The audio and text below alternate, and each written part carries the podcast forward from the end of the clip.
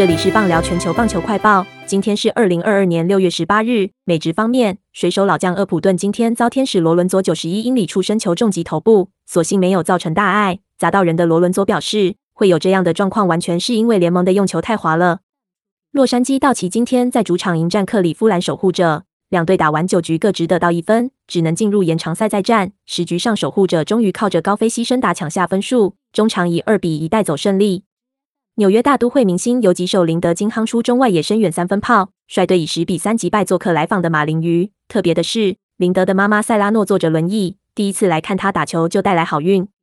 杨基今天前往蓝鸟主场做客，布朗克斯轰炸机火力大爆发，单场十四支安打还炸裂四轰，以十二比三痛扁蓝鸟，拉出一波八连胜。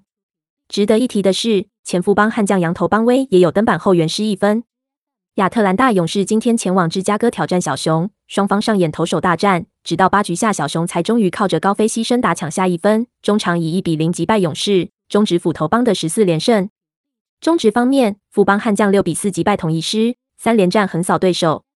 这是悍将本季第二次三连胜，近八场狂拿六胜。总教练邱昌荣谦虚回应说道：“没有啦，我们只是有把基本功做好一点，对手比较有压力。”本档新闻由微软智能语音播报。慢投录制完成。